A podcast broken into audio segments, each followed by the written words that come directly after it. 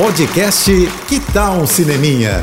Dicas e curiosidades sobre o que está rolando nas telonas, com Renata Boldrini. O Festival do Rio voltou para o modo presencial, tá rolando agora na cidade, vai até domingo. Então, para turma que estava sentindo uma falta danada, né, de um evento de cinema, a ótima é aproveitar essa reta final do festival, que tem muito filme bom ainda para ser exibido até o encerramento, viu?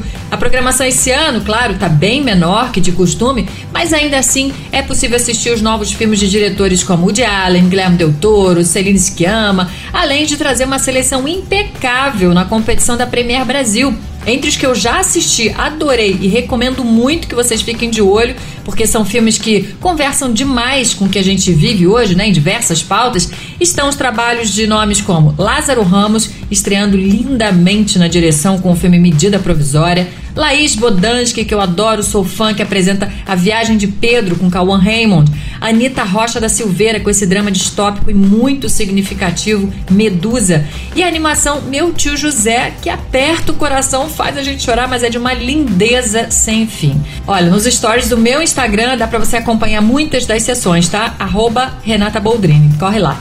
É isso, tô indo, mas eu volto. Sou Renata Boldrini com as notícias do cinema. Hashtag Juntos pelo Cinema. Apoio JBFM. Você ouviu o podcast Que Tal um Cineminha?